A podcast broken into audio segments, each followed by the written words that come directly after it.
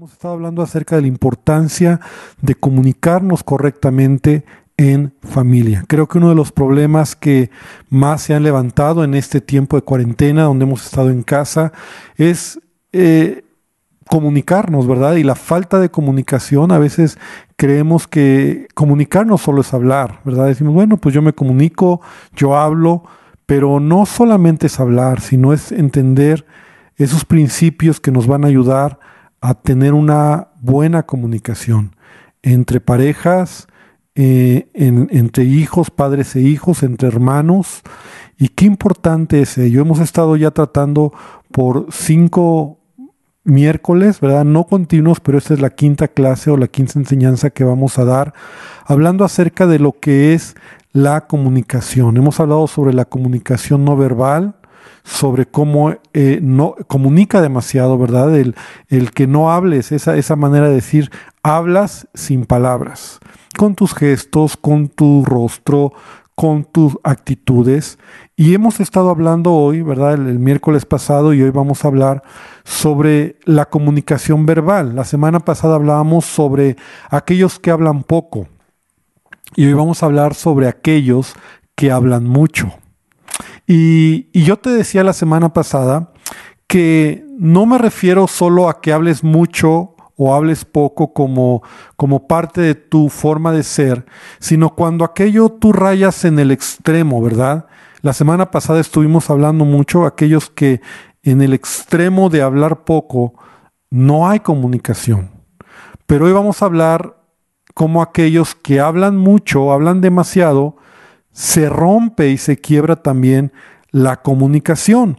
Y mira, aún en la Biblia encontramos que todo extremo, todo aquello que hacemos en extremo es malo y perjudicial en nuestra vida. Por ejemplo, para, para, para arrancar, ¿verdad?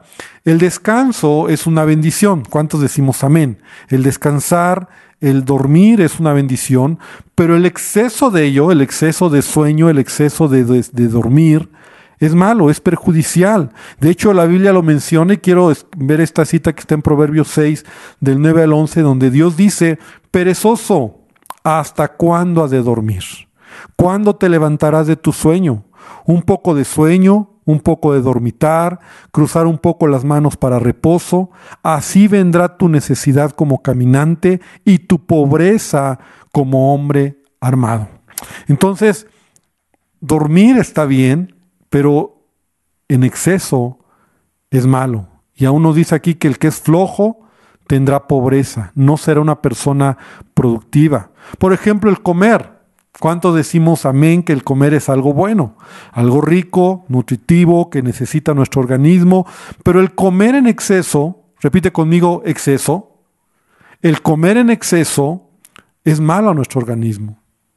Entonces, Muchas cosas buenas en la vida pueden ser destructivas si nosotros abusamos de ellas. Así es la comunicación, igual. Entonces, hablar mucho no está mal. Yo me voy a dirigir a ese grupo de personas, ¿verdad? A lo mejor estás en ese grupo de los que son alegres, de los que son sanguíneos, ¿verdad? Extrovertidos, eh, que eres el alma de la fiesta, que en su lenguaje, los que hemos tomado los, lenguaje, los lenguajes de vida, eh, tienen el lenguaje alentador, donde comunican o deciden comunicar mucho, hablar mucho. Entonces, todo esto está bien, porque eso no va a cambiar. el miércoles pasado recuerdas que estuvimos hablando del que habla poco, aquel que es introvertido, aquel que es callado, aquel que es pensador, ¿no? Entonces, o su lenguaje no es pensador. Y no está mal, pero veíamos cómo el exceso, el extremo, es donde ya afecta nuestra comunicación. Entonces, Dios nos ha dado diferentes...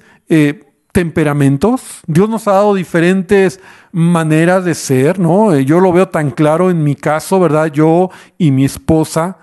Eh, entonces yo tengo un, un, un, lado de, de la manera de comunicar, ¿verdad? Yo soy más serio, más callado y mi esposa es extrovertida. Yo soy introvertido y es extrovertida. Y eso es una gran bendición cuando tenemos el equilibrio correcto. Pero cuando no entendemos eh, este punto que hoy te quiero compartir, a, aquellos que hablan mucho y si tú estás en ese, en ese grupo de personas, entonces yo te invito a que incluso tomes un papel, una hoja, una hoja de papel, una pluma y puedas ir anotando algunos puntos que quiero compartirte y que yo sé que van a ser de bendición a tu vida.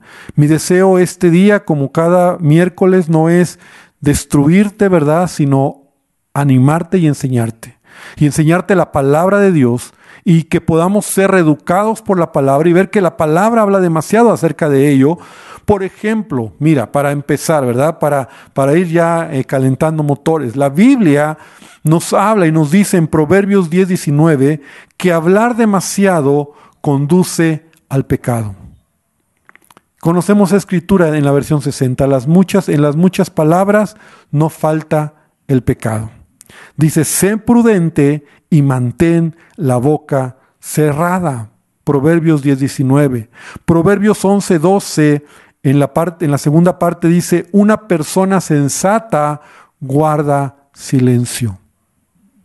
Proverbios 12, 23, el hombre cuerdo encubre su saber, mas el corazón de los necios publica necedad.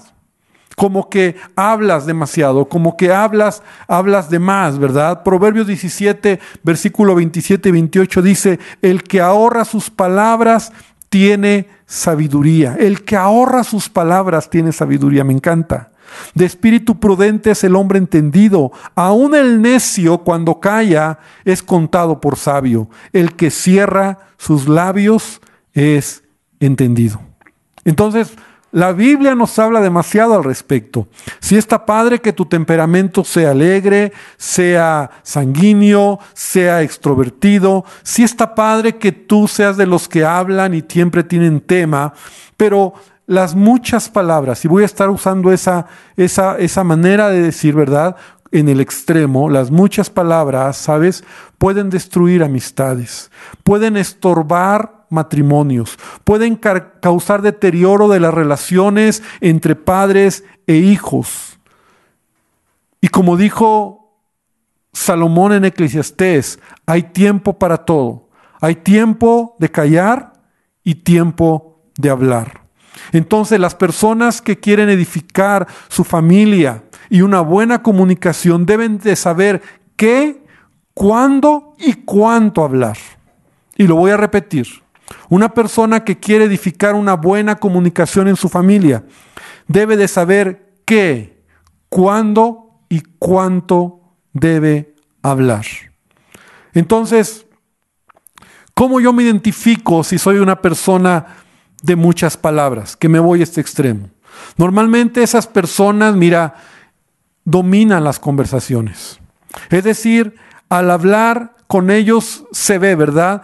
Eh, las pláticas con ellos se convierte en un monólogo porque ellos siempre están hablando, siempre tienen la respuesta, son los primeros en hablar, en opinar, ¿verdad? No, dejas, no dejan que otros hablen. Y es curioso porque aún cuando ellos pueden estar escuchando a alguien más, ellos ya no están pensando en lo que el otro está diciendo, sino lo que van a decir. O sea, ya están formulando la respuesta, ya están formulando lo que sigue, porque lo que les interesa es lo que ellos hablan. Lo que les interesa es lo que ellos dicen. Todo el tiempo están hablando, ¿verdad? No dejan hablar y están comunicando, están hablando, están dominando las conversaciones. Puede parecer padre, pero llega un momento donde este extremo empieza en, la familia, en el hogar, en la relación matrimonial a cansar. Porque porque no hay esa oportunidad de que la otra persona se exprese, hable, opine, realmente sea escuchada, sea oída. Entonces, es el primer punto, dominan, las conversaciones. Pero punto siguiente también, una característica de los que son de muchas palabras, es que también a veces siempre tienen la razón. ¿A qué me refiero con esto? Siempre lo que dicen, puesto que hablan, no solamente hablan, sino que ellos siempre tienen la verdad. Siempre tienen la razón, aun cuando estén equivocados. Es decir, su, forma equivocada eh, eh, en donde está el error es que no aceptan el consejo, se defienden Y siempre tienen argumentos, siempre tienen rollos, ¿verdad? Yo le llamo así. Siempre tienen rollos para, para justificar lo que hicieron o lo que están hablando o, sus acciones, aunque estén mal. Mira, a veces la gente que habla así está en ese extremo, está equivocada, está, está, está mal, tiene, tiene argumentos totalmente mal, pero como hablan y, solo ellos tienen la razón y es a mi manera y como yo digo y así es y, y es que así sucede y, y aunque tú lo estás oyendo y dices, pero de verdad lo que estás diciendo es totalmente equivocado, ellos siempre están defendiéndose. Y eso es, ese es un problema. Mira, la Biblia nos habla de esto. Entonces quiero que vengas conmigo a Proverbios 26, del versículo número 13 al 16, y mira lo que, lo que habla. Aunque habla del perezoso, pero ve la actitud de alguien que, que, que es así como el que te estoy diciendo, de muchas palabras. Dice el perezoso, el león está en el camino, el león está en las calles. Como la puerta gira sobre sus quicios, así el perezoso se vuelve en su cama. Mete el perezoso su mano en el plato, se cansa de llevarla a su boca y en su propia opinión el perezoso es más sabio que siete que sepan aconsejar. O sea, aunque Dios llama a esta persona perezoso, aunque siete hombres o siete personas que le pueden dar el consejo y decirle que está mal, que está mal que esté descansando, que está mal que esté de flojo, él siempre tiene un argumento. Y su argumento es tan irrisorio como decir, hay un león afuera y me va a matar, ¿para qué salgo? ¿Te das cuenta? O sea, son argumentos totalmente equivocados. Él tiene su propia opinión de la vida. Él no acepta que nadie le diga lo que está bien o lo que está mal. Y la verdad es que hablar con estas personas es desgastante, porque siempre tienen la razón, aun cuando están equivocados. Proverbios 26, 12, ahí en donde, en donde estamos, ¿verdad? Un versículo antes de, de lo que leímos dice, ¿has visto hombre sabio en su propia opinión? ¿Has visto hombre sabio en su propia opinión? Dice, más esperanza hay del necio que de él. Porque una persona así, una persona que, que siempre quiere tener la razón, va a destruir la comunicación en la familia. Porque siempre van a dar excusas. Cuando quieres hablar, cuando se demanda un cambio, eh, siempre se justifican, muchas veces le echan la culpa a otros, otros son los culpables, el clima es el culpable, mi jefe es el culpable, el perro es el culpable, todos tienen la culpa. Y muchas veces empezamos a escuchar comentarios como es que por tu culpa, es que tú no me ayudas, es que si tú me entendieras, es que por qué me lo dices, es que lo único que quieres es pelear. Y mira qué grueso que estas personas aún te cambian la manera en la plática o en la comunicación que tú acabas siendo el malo de la película. Entonces, ya no quieres discutir. Te lastima, te hiere y entonces dices, no, mejor ya, está bien, ya, ya, no, no, es que tú eres el culpable, es que, es que los hijos son los culpables, es que si ellos durmieran temprano, es que si ellos hicieran sus cosas, es que tú no entiendes y siempre tienen argumentos, no escuchan, no escuchan. Y esto lo hilo con el punto número tres. Característica de una persona de muchas palabras, sus discusiones son para discutir, no para solucionar. Porque hay dos maneras y más adelante vamos a hablar cómo, cómo resolver los problemas, cómo resolver las discusiones de manera correcta. Pero estas, clases, estas personas solo discuten por discutir, hablan y lo único que quieren es pelear. Sacan de sus casillas a los demás. Y, qué tremendo porque esto es muy grave. Mira, personas que hablan demasiado son esas personas de que, ah, no, vamos a, vamos a arreglarlo, vamos a discutirlo, ah, no, me vas a escuchar. Y mira, yo como pastor me ha tocado ver muchas veces esto y lo quiero decir con mucho cuidado, con mucho cuidado, porque obviamente yo no estoy a favor del maltrato a la mujer, ¿verdad? Eso es algo detestable. Pero ¿cuántas veces una mujer va detrás del hombre diciéndole y hablando, Es que vamos a arreglarlo, es que vamos a arreglarlo, es que tú eres... Y entonces el hombre dice, mira, mejor cállate, mejor ya no digas. No, y empieza a decir, y va detrás de él, y, mejor cállate, y mejor dilo, y, y, y, mejor cállate. Y hombres del mundo, ¿verdad? Me ha tocado, me ha tocado escuchar, no creyentes, pero hombres del mundo, si no te callas, entonces va a haber problemas. Si no te callas, entonces voy a actuar pues hazlo, pues pégame, pues no me importa. Y, y están al punto que lo único que quieren es discutir. No hay prudencia en sus palabras. No se callan. Y entonces sacan de sus casillas. Y lo mismo hombres, ¿verdad? Hombres que actúan de manera insensata, que muchas veces su manera de hablar o en, los momentos de discutir solo es ofender y acaban lastimando, ofendiendo, maldiciendo, destruyendo el valor o, o la identidad de sus hijos, de su esposa, porque solo hablan y solo dicen, solo pelean. Entonces están, están solamente pensando en discutir. Qué fuerte es esto. Porque estas clases de personas, ¿verdad? Los que solo, los que hablan mucho, hablan solo por hablar, hablan para discutir. La Biblia dice en Proverbios 17:9, en la versión Dios habla hoy, quien pasa por alto la ofensa, crea lazos de amor. Quien insiste en ella, en la ofensa, aleja al amigo. Entonces, ¿quieres tener relaciones quebradas? Sé una persona que solamente tienes que estar hablando para discutir y discutir por discutir. Porque yo puedo entender que hay momentos donde hay que discutir temas, cosas que no estuvieron bien, eh, situaciones con los hijos, en el matrimonio, pero vamos a hablarlo, vamos a discutirlo en buen plan para resolverlo. Y no se trata de que yo voy a tener la razón o que yo quiero ganar o que yo soy el campeón, sino vamos a platicarlo. Pero estas personas solo quieren y están detrás de ti y, vamos a hablarlo y vamos a discutirlo y, hay que cambiar eso. Hay que cambiar eso. Porque eso destruye la relación. A veces en esas discusiones tan acaloradas se sube de tono, empezamos a decir cosas que no queríamos decir, empezamos a herir al cónyuge empezamos a, expresar palabras que, que son como, como espadas, ¿verdad? Como golpes de espada que hieren el corazón. Ah, entonces yo no pensé que tú, yo no creí que tú pensaras eso de mí. Y ya en un enojo, tú puedes decir muchas tonterías y no puedes echar ya vuelta atrás. Entonces debemos de tener cuidado. Estas personas entonces sus discusiones son para discutir, pero sabes también otro punto interesante que estaba estudiando, estas personas de muchas palabras, es fácil que sean personas chismosas.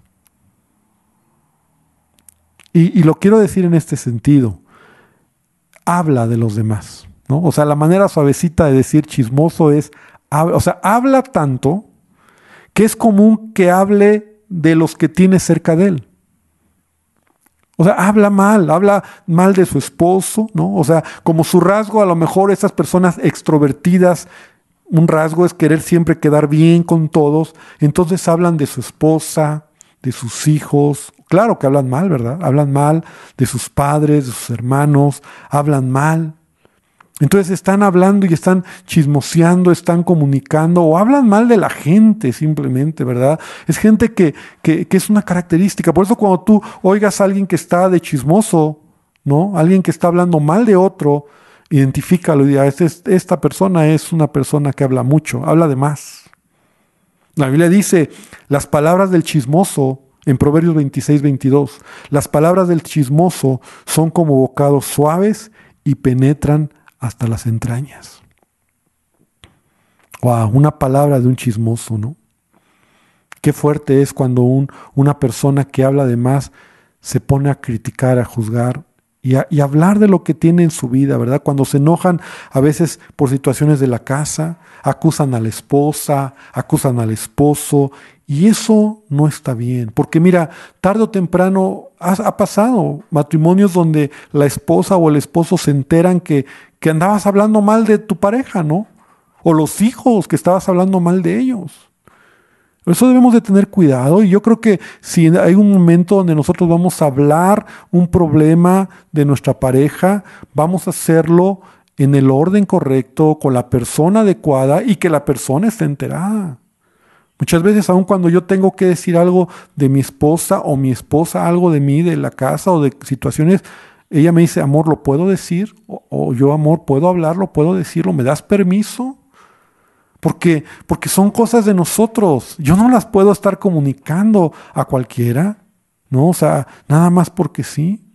Entonces, todo chisme tarde o temprano sale a la luz y esto afecta a las relaciones porque te enteras, ¿no? Te enteras que, que, que, que, estaba hablando mal de ti y que fuiste a hablar, ¿no? Entonces, eh, es, incluso a, veces hasta eh, con gente, no es que era un hermano el que le estaba contando, y la verdad es que era puro chisme, no te iba a ayudar, no te iba a decir nada, no te iba a, resolver el problema, pero es una actitud de estar hablando, ¿no? Y acuérdate que, acuérdate esto, el chismoso habla de todos, ¿no? Si tú escuchas a un chismoso, lo más, lo más probable es que esa persona o ese chismoso también hable mal de ti, ¿no? Ese, eh, recuerda ese dicho que dice, perro que trae hueso, también lleva hueso. Es un dicho, ¿no?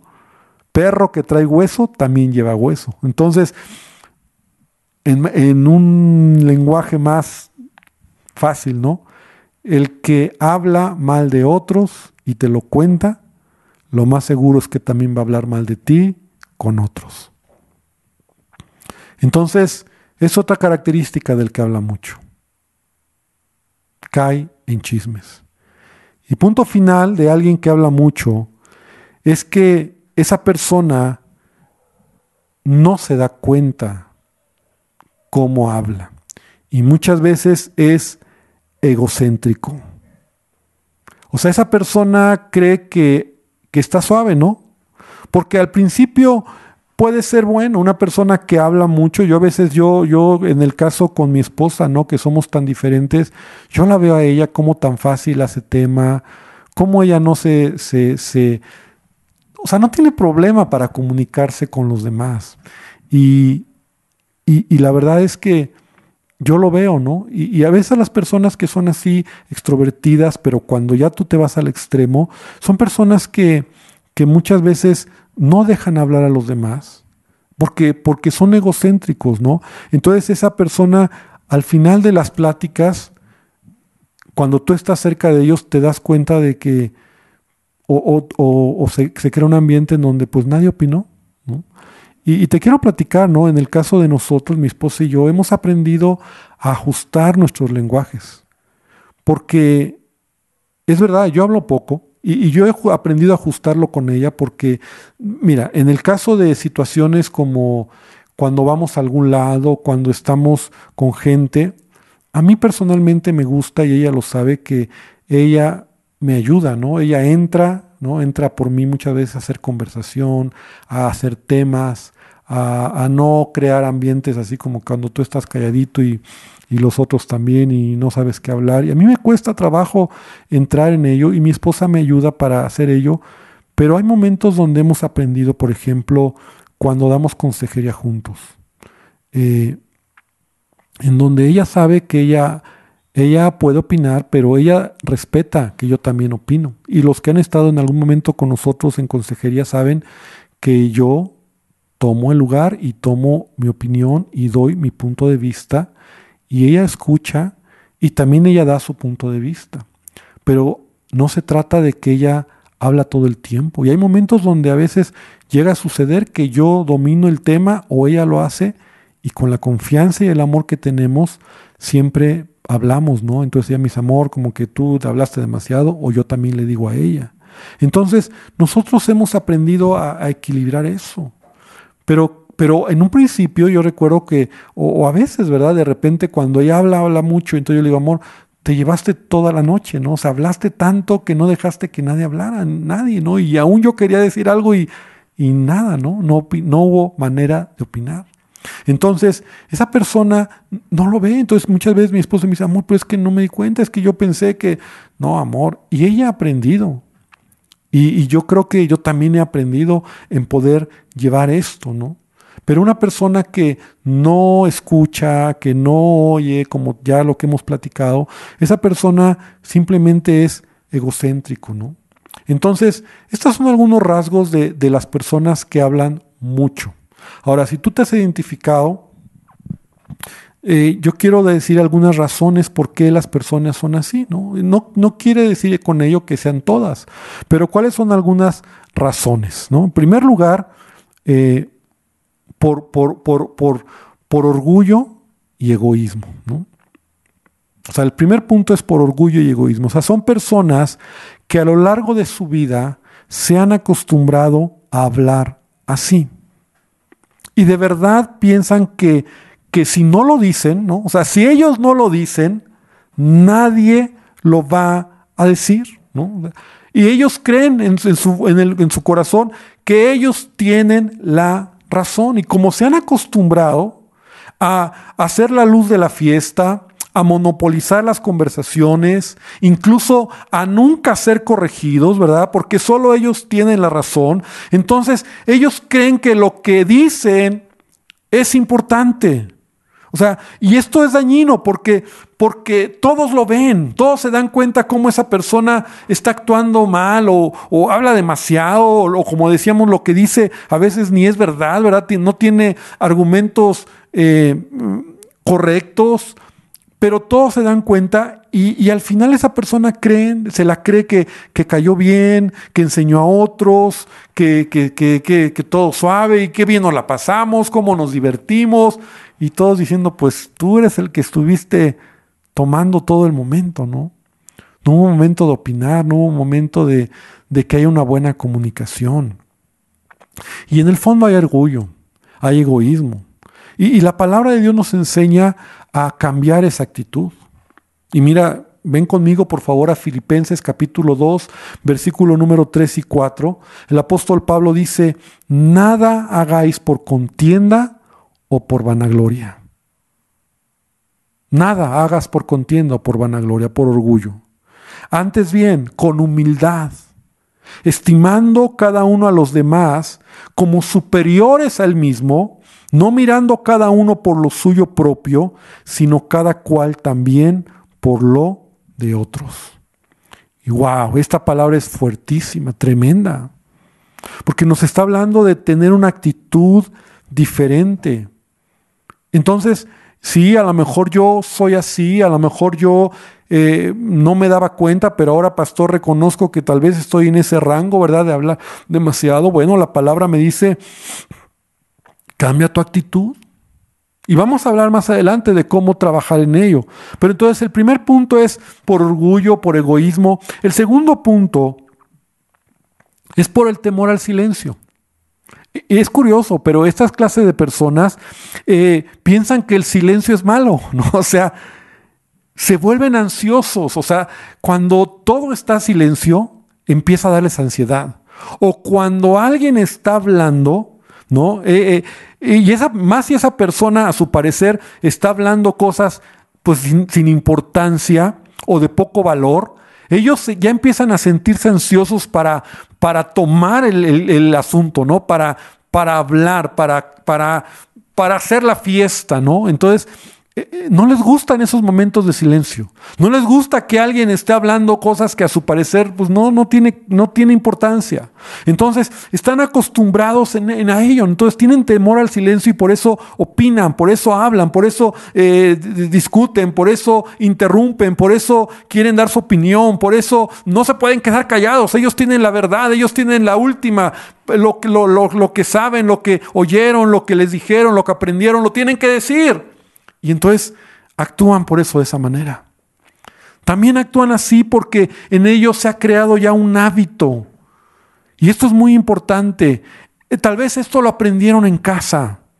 Y yo quiero pedirte, por favor, que vayas analizando si tú estás en este punto, ¿verdad? Porque a lo mejor tú lo viste en casa donde papá o mamá, ¿verdad? Siempre controlaban las conversaciones o siempre estaban discutiendo.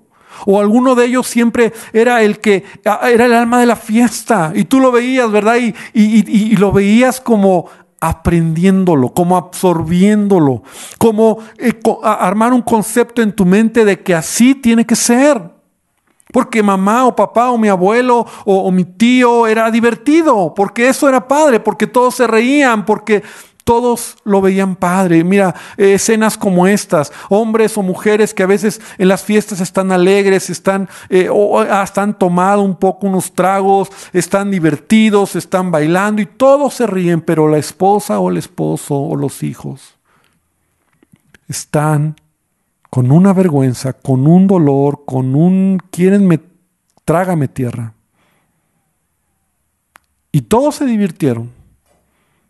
Pero realmente quien lo conoce, que es la familia, están avergonzados. Y cuando esta persona sale de ahí, oh, y entonces le empiezas a decir, ¿verdad? Es que, que mal, ¿cómo es posible? Y entonces empieza el conflicto. Pero estas personas que, que son así han creado eh, en su mente, en su, en, su, en su forma de ver la vida, ¿verdad? Formas de pensar en donde ellos creen que no está mal, que todo está bien. Y se cuenta la historia de un pastor, ¿verdad?, que estaba ministrando un matrimonio en estas condiciones donde el esposo era un esposo que todo el tiempo controlaba la conversación, hablaba demasiado, hablaba mucho, y cuando el pastor trataba de hacerlo entender, él, él decía, es que yo no lo veo mal, es que todo está, es que pues todos se divierten, es más, les gusta estar conmigo, era, o sea, te sientes como el centro de la fiesta, ¿no? Y en una ocasión el pastor le pidió algo a la esposa y le dijo, mire, cuando su esposo esté hablando y esté en esos momentos buenos para él, grábelo, grábelo en audio. Y quiero que la siguiente sesión lo traiga y que lo escuche. Y bueno, el testimonio de este pastor cuenta que cuando regresaron a la siguiente sesión, él le dijo, mire hermano, me he permitido hacer algo y yo le pedí a su esposa que lo grabara, y esto no es para que lo hagas, ¿verdad? Pero eh, por favor, porque es algo muy particular, él sabía que eso iba a impactar el corazón de este hombre. Y cuando él escuchó cómo se oía, cómo dominaba y controlaba la conversación, cómo todo el tiempo él hablaba, entonces él se quebrantó y empezó a llorar. Y entonces hasta ese momento él reconoció, y bueno, fue un toque de Dios, donde él reconoció que para él eso había sido un estilo de vida. Y, yo creo que muchas veces se actúa de esa manera porque lo aprendimos de alguien más. Hay muchas cosas en la vida que hacemos porque las hemos aprendido de alguien más. Y Dios tiene que mostrarnos, ¿verdad? Esos momentos donde nosotros hemos eh, aprendido, como te decía, tal vez viéndolo en casa o tal vez viéndolo en algún lugar, ¿no? Y, las conversaciones dominantes, las conversaciones conflictivas, las conversaciones siempre tenía tu papá o tu mamá la razón, cállate, y, eso lo absorbimos. Y por eso así actuamos. Entonces, ¿qué debemos hacer? Vamos a aterrizar un poco ya el avión. ¿Cómo? ¿Qué debemos hacer? ¿Qué debemos, ¿Cómo debemos actuar para que esto vaya cambiando en nuestras vidas? Y lo primero que tienes que hacer es estar dispuesto a escuchar lo que no quieres escuchar. Esto es interesante porque a veces no lo vemos. Y mira, la vida es así, a veces hay cosas, defectos que no los vemos. Yo le doy gracias al Señor porque donde mejor, donde más he crecido en mi vida y aprendido es cuando mi esposa que me ama, o, o gente que me ama, mis pastores, me han dicho cosas que yo no veía. Y he aprendido. Entonces, ¿Qué es lo que tenemos que estar dispuestos a escuchar lo que no queremos escuchar? Porque no nos gusta que nos digan a veces las cosas, ¿no? Y menos cuando, cuando eh, pues es algo que creemos que estamos bien, ¿no? Entonces necesitamos que alguien, ¿verdad? Eh, que nos ama, realmente nos diga, mira, sí estás mal en esto. Y yo te voy a ser franco, yo muchas veces, o en muchos, en todos estos años de matrimonio, yo he enseñado a mi esposa yo he sido muy honesto con ella y a veces yo le tengo que decir, amor, no estuvo bien, amor, fue demasiado, amor, hablaste de más, amor. Y ella ha sido tan sensible y créeme que a veces ha tenido que reconocer, ¿no? Y muchas veces que, pues las cosas o la manera en que ella ha dicho, hablado o, ha sido lo que hemos platicado ha ido cambiando. O sea, no, no tienes que buscar a esa persona que te va a dar el avión, ¿verdad? No vayas con el compadre, ¿no? Con el compañero de trabajo donde les gusta cómo eres, ¿no? Sino tienes que ir con alguien que te ama. Y si en verdad tienes que cambiar es con tu esposa o tu esposo. O tus, o tus padres si eres joven. Y que te hagan con amor ver lo que no ves. Y esto no es fácil porque, porque ay, nos remueve por dentro. Los que hemos tomado los cursos de matrimonio sabemos lo que es esto, ¿verdad? Cuando empezamos los cursos de matrimonio, siempre todos muy padres, sí, vamos a empezar y Dios nos va a hablar. Y es un curso que te confronta.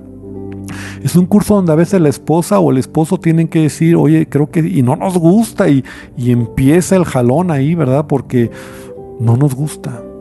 Pero así tenemos que trabajar. Mira, la Biblia lo dice, Proverbios 27.6 en la nueva traducción viviente dice, las heridas de un amigo sincero son mejores que muchos besos de un enemigo. Wow, wow, las heridas de un amigo sincero. Y si hay alguien que me ama, yo sé que me ama y que quiere ayudarme cuando me caigo, cuando la riego, es mi esposa. Y también mis hijos. A veces mis hijos me lo dicen. No nos gusta, ¿verdad? Y, no te pido que vayas con un hijo porque a veces como papá sale esa, ese yo soy el papá, pero ve con alguien que realmente te ama, te conoce, ¿verdad? No vayas con un, y no te digo aquí que vayas con un líder espiritual o con un pastor porque a lo mejor ni te conoce tanto. Oiga, pastor, ¿usted cree que yo hablo demasiado? Pues pues lo que yo te conozco no. o sea, donde yo te he visto no, ¿verdad? Pero tu esposa detrás de ti estará diciendo, mmm, pastor, usted no lo conoce, ¿no? Entonces, de verdad tiene que ser con alguien que está cerca de nosotros. Y ahí empieza el cambio. Ahí empieza el cambio genuino en una persona que quiere ser transformada. No es fácil, pero sí se puede. Ahora, Número dos, y tiene que ver mucho con la semana pasada cuando hablaba de cómo trabajar si tú eres de los que hablan poco, si tú eres de los introvertidos, si tú eres de los callados, si tú eres de los que se guardan las cosas. Y yo decía, tienes que ser intencional. Y aquí mi segundo punto entonces es el mismo. Debes de ser intencional, pero en esto, escúchame bien, debes de ser intencional en memorizar versículos, esto es muy padre, en memorizar versículos que hablen sobre lo malo que es hablar de más. ¡Wow!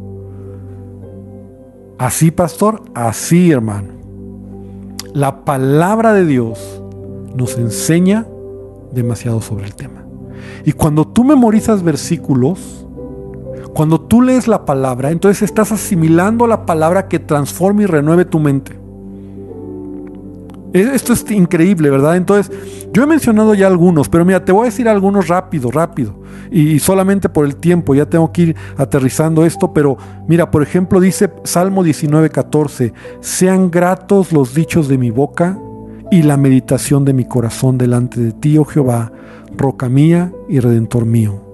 Salmo 141:3, pon guarda mi boca, oh Jehová. Guarda la puerta de mis labios. Ese está impresionante. Es una oración.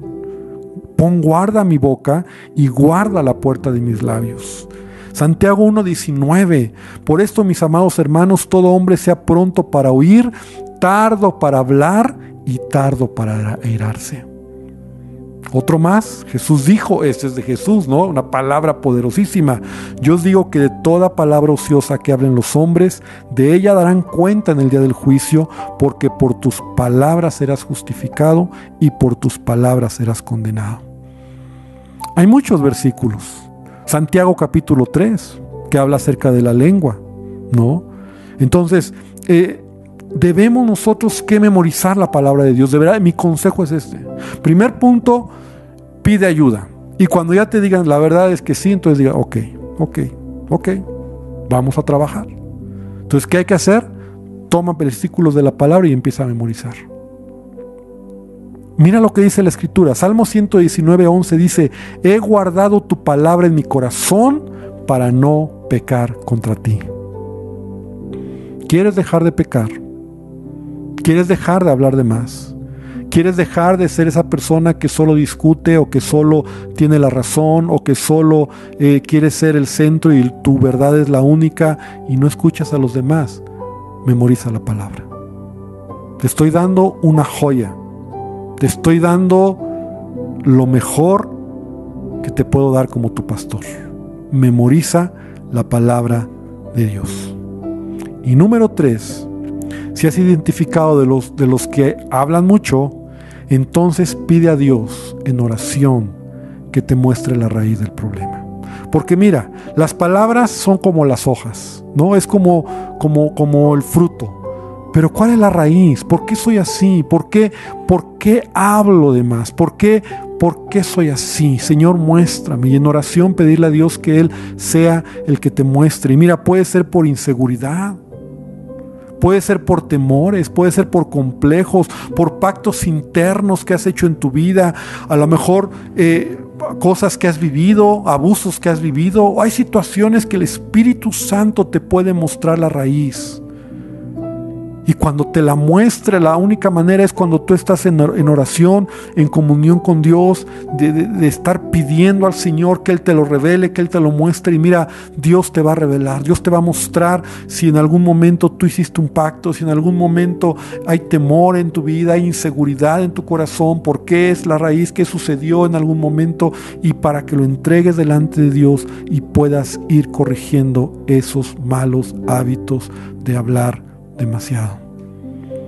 La palabra de Dios y la oración es lo que va a traer cambio a tu vida.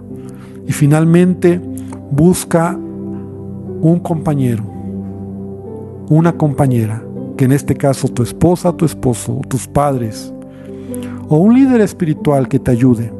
Y dale a esa persona la oportunidad que te marque cuando lo volviste a hacer. ¿Para qué? No para destruirte, no para condenarte, no para, ah, equivocaste, no, no, no, no, sino para que sigas trabajando en ello. Que sigas trabajando en ello.